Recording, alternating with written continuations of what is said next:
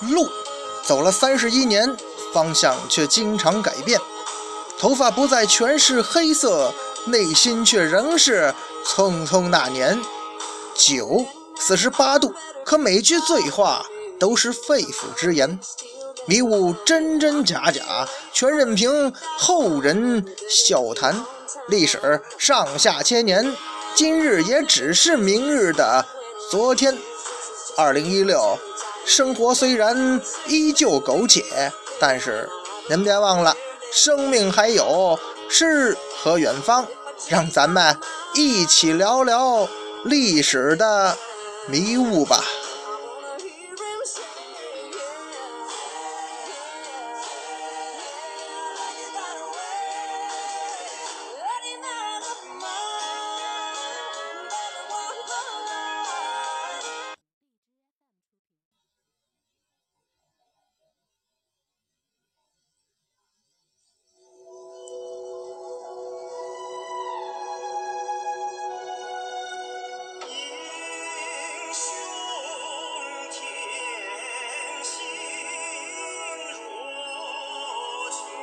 一壶浊酒论古今，笑谈历史风云。哎，各位好，欢迎收听文昌书馆为您出品的节目，我是主播君南。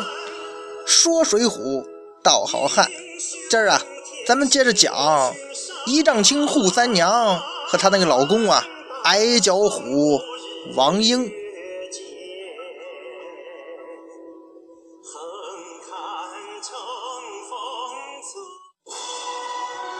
上一回啊，咱们说到这个扈三娘啊，她其实在被梁山俘虏之后啊，她自己也好，梁山这帮人也好，乃至作者施耐庵、后来者的金圣叹，包括所有古代的水浒读者们，在他们看来呀，扈三娘这个时候啊，只是一个符号了，人们不会关心她的未来，也不会关心她得到了什么，又失去了什么。因为啊，这些人他们都觉得没这个必要，在他们看来呀，自从这扈三娘被活捉，她就没有未来了，她也不是一个单纯的女人了，她已经变成一个普普通通的道具。这也是跟当时这个女性在社会中的地位分不开的。不管你扈三娘本事再大，没办法呀，你也不能例外。而尤其是到了梁山坡这种畸形的男权社会，他的结局呢，就像我们上次讲的，哼，没有最惨，只有更惨。而扈三娘一步步走进这个悲惨命运呀，还得从她被送到宋江的老爹宋太公那儿说起。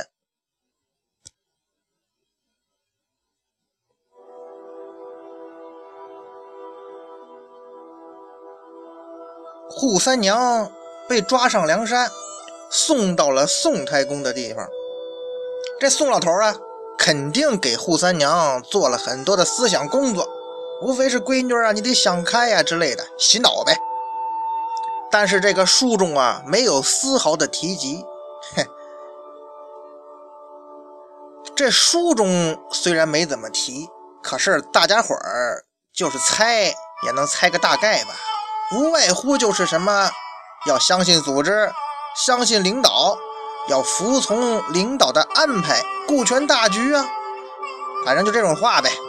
呃，大家伙儿被领导教育过的，应该都有都有都那个都有体验哈。问题在于啊，既然让我服从这个组织的安排，那我该怎么做呢？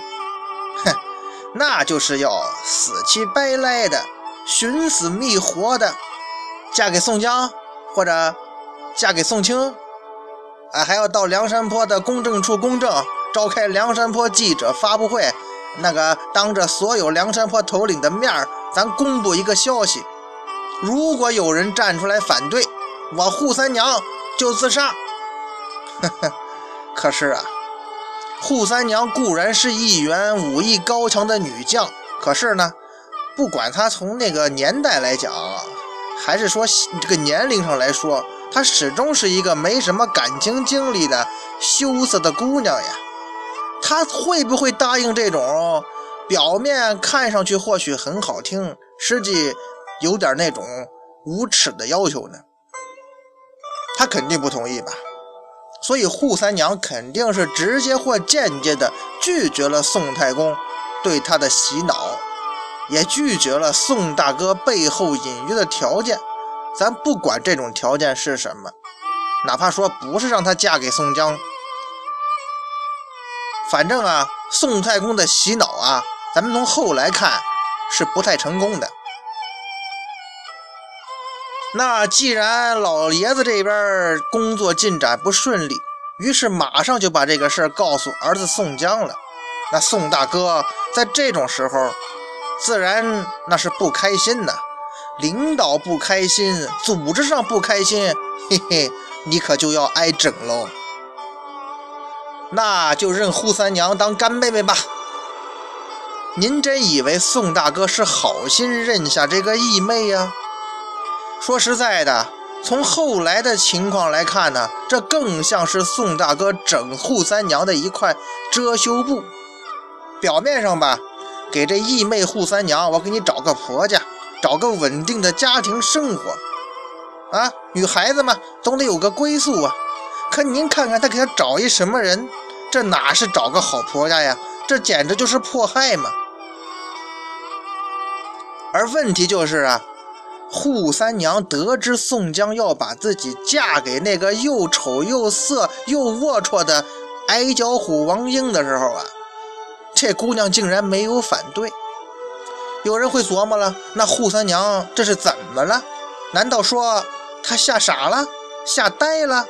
怎么会答应嫁给王英这种人呢？哎，这小扈姑娘吧，她可能真的吓坏了、吓傻了。不过呀，她这个时候除了答应，她也没什么别的选择。咱们其实咱们想一想哈，扈三娘啊，武艺很高强，可是呢，那只是她的一项技能比较突出啊。从这个情商和人情世故上讲，她毕竟是一个没怎么见过世面呀，大门不出二门不迈吗？而且也没经历过什么风雨呀。之前是个白富美吗？这么着一个女孩子，在家里头，她是扈家庄的掌上明珠，那是万千宠爱集于一身的，也没吃过什么苦啊，也没遭过什么艰难呢。总而言之啊，扈三娘其实挺单纯的。这么一个单纯的良家女孩，落到了危机四伏、凶残恶毒的强盗窝梁山上了。您说，她能不会吓傻吗？起码是手足无措了。即使让她嫁给王英这个色鬼、流氓、败类，她也不知道这是祸还是福啊。再者说，这个时候的扈三娘。嫁给王英，或者嫁给梁山上任何一个人，这有什么区别吗？嫁给谁都是白白糟蹋了这朵美丽的鲜花呀！假设说呀，扈三娘不是我说的这样啊，单纯的傻白甜，而是一个心机很深并且很刚强的女孩，那她应该。在宋太公的地方跟梁山的人拼命啊！就算我身死报不了仇，我也不会跟这些强盗同流合污啊！跟自己的仇人共享一片天，共饮一壶水呀！扈三娘这个时候的处境啊，她也别无选择，她为了活命，这么个单纯的小姑娘。他也玩不了太多的心机，他没有其他选择，他只能选择沉默，选择忍受。不过呀，从后来的一些蛛丝马迹来看呀，扈三娘的这种沉默和忍受，并不代表她就屈服了，很有可能啊，扈三娘只是把仇恨默默地埋在心底，她等待。有复仇那天的来临，但是啊，扈三娘的如果要复仇的话，这条路无疑非常的艰难，非常的艰辛。咱们大胆设想一下啊，扈三娘为了报仇，卧薪尝胆，是与狼共眠，做了梁山泊的头领。那位说，扈三娘要复仇，《水浒传》中是不是有什么交代呀？没有，这个很明确告诉您吧。当然了，作者施老爷子写的这部名著啊。几乎没有发表他本人的什么看法，他就是让读者们去琢磨、去分析。那之所以哈，像我站在认为扈三娘有复仇想法的这种看法这一边哈，有一个很明显的线索是什么呢？就是扈三娘在上梁山之后啊，她练就了一种绝技，也就是红棉套索。红棉套索呀，这是扈三娘到了梁山坡之后，她新练的功夫。为什么这么说呀？因为她如果之前会的话，她在跟梁山坡第一次大战的时候啊，肯定就亮出这手绝技了呀。她还会跟那个马林费那么大功夫缠斗吗？扈三娘的这件绝技呀，咱们先放一放，咱们先看看扈三娘答应嫁给王英之后，这姑娘。他是如何表现的？扈三娘这个时候啊，完全像一个机器人一样。她对于宋江的安排，并没有一哭二闹三上吊这种当代女性最擅长的闹的办法之一啊。她反而是出乎了宋大哥的意料，在庆幸啊，不用再浪费口舌给小扈做思想工作的同时啊，也深知啊。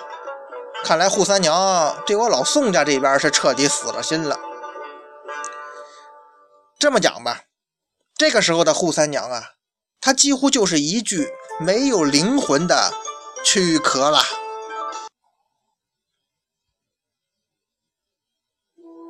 这个时候，支撑扈三娘活下去的，哎，只有仇恨了。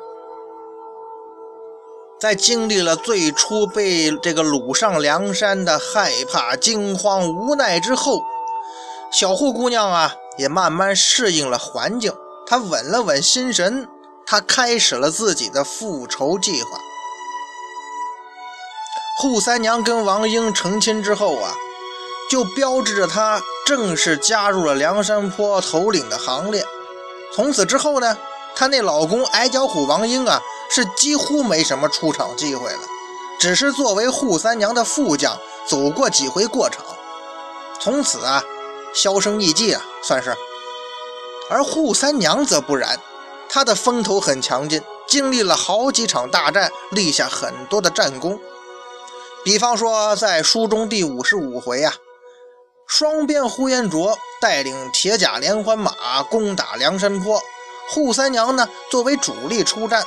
在扈三娘参加的这是第一场正式大战当中啊，她的表现是让人眼前一亮。这可是政府的正规军呐！在这场战斗当中啊，扈三娘使出了红棉套索，捉了天目将彭起，又跟呼延灼大战。跟呼延灼交手的时候啊，扈三娘和他战了十个回合是不分胜负啊。让呼延灼也不得不对这员女将那是另眼相看。双边呼延灼什么人呢？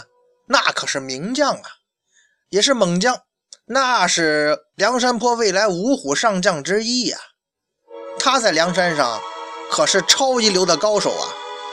扈三娘能让这个档次的对手都感到棘手哈，那也说明说明这小扈啊。他上了梁山之后啊，他的武功实际上是长进了的，比他在扈家庄的时候要厉害了。那支撑他勤练武功的动力是什么呢？大家啊不言而喻吧。扈三娘武功进步很快，这是不容置疑的。之后啊，他用红棉套索先后擒住了天目将彭起、神火将魏定国。这扈三娘的武功。到了梁山之后是突飞猛进呐，哎，这就是问题在这儿哈。你扈三娘不好好的在梁山坡上享清福，你老往这两军阵前跑，几个意思呀？梁山上那么多能征善战的，偏要让一个女人屡屡出阵吗？我个人认为啊，这是小扈姑娘啊，她在磨练自个儿，因为他始终放不下心中那份仇恨呐。那位说，这话说的有道理吗？哎，一家之言嘛，你总得让我有个看法嘛。你也可以说，扈三娘放下仇恨，义气为先，一心一意为梁山征战嘛。反正最后她仇也没报成嘛。扈三娘的武功长进了，红棉套索也练成了，这叫万事俱备，只欠东风啊。对扈三娘来讲，这个时候复仇就差一个合适的时机了。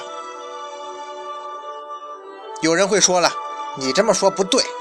如果说扈三娘有这么些反常的行动，比方说武功突然长进，又修炼了什么新的招式武器了，梁山坡高层能不察觉吗？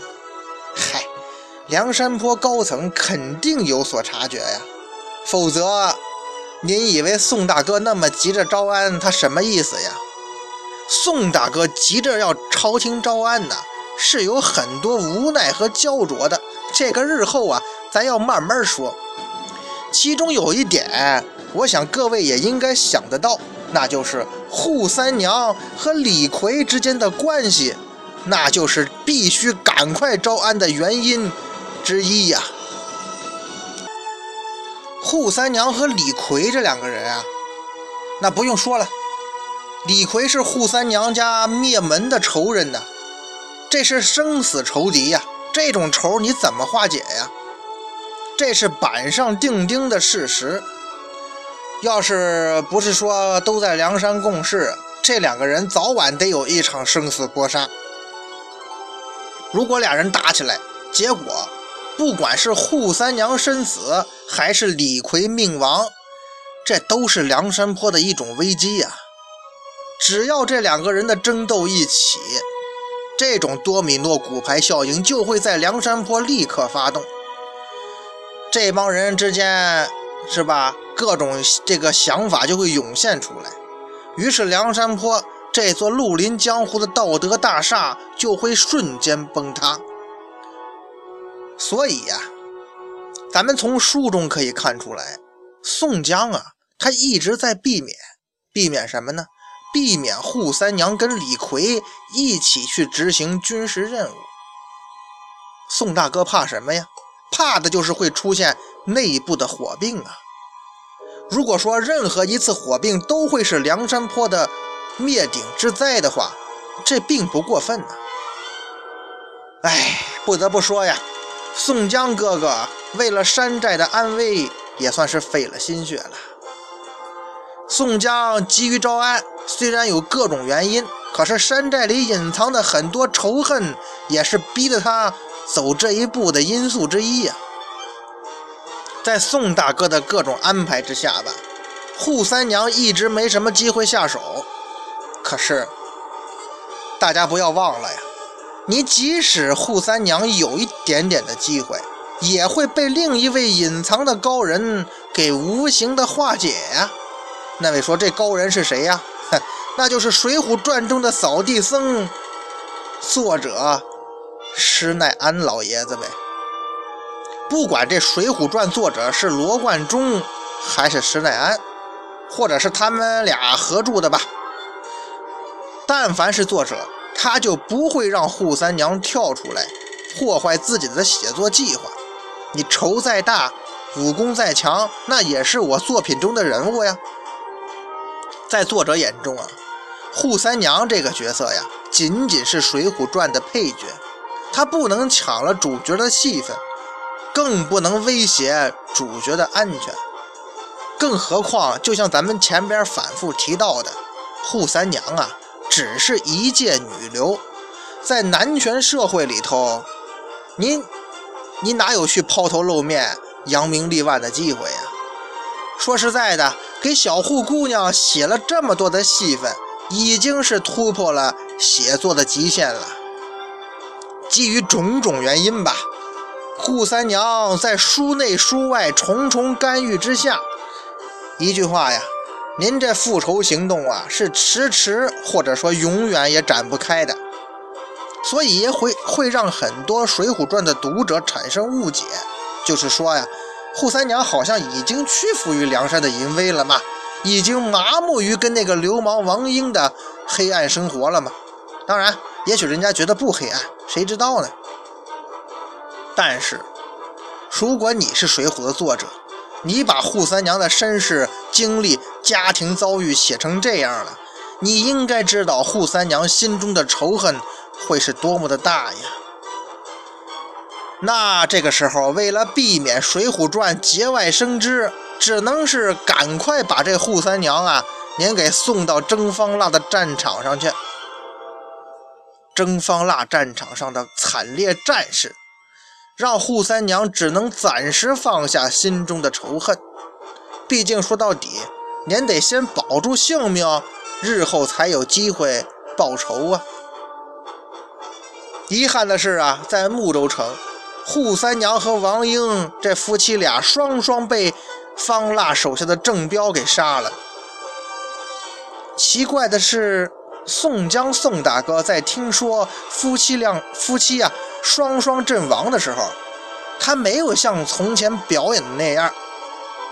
之前有兄弟阵亡了，宋大哥不是惆怅就是痛哭，而是书中写的两个字：大怒。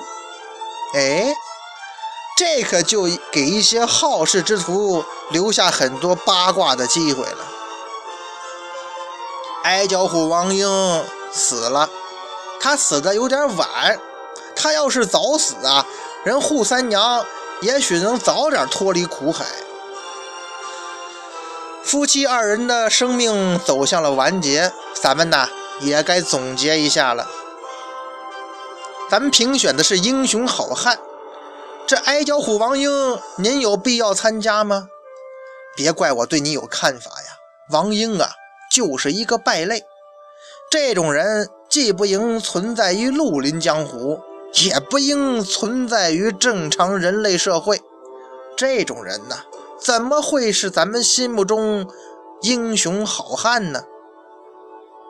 扈三娘也死了，她死的太早了，她没有让咱们看到她复仇的具体行动，她略显意外的死亡。让他的复仇计划是戛然而止啊，空留给我们无限的遐想和猜测。至于评选这个英雄好汉呢，哼，扈三娘其实并不符合我们所说的英雄好汉的标准，所以尽管她身世很悲惨，他并不是咱们要找的英雄好汉。但是啊。咱们站在扈三娘的角度想想啊，如果一个人的命运到了他这种地步啊，他的志向也不再什么英雄好汉了。因为啊，我活着也不是要这个什么英雄好汉头衔的，我要的是一个机会去复仇啊。只是他出师未捷身先死，结局只能是让人唏嘘了。扈三娘啊。他并不是我们所说的英雄好汉，他只是一个可怜而可敬的复仇者，一个可悲而可叹的女人呐。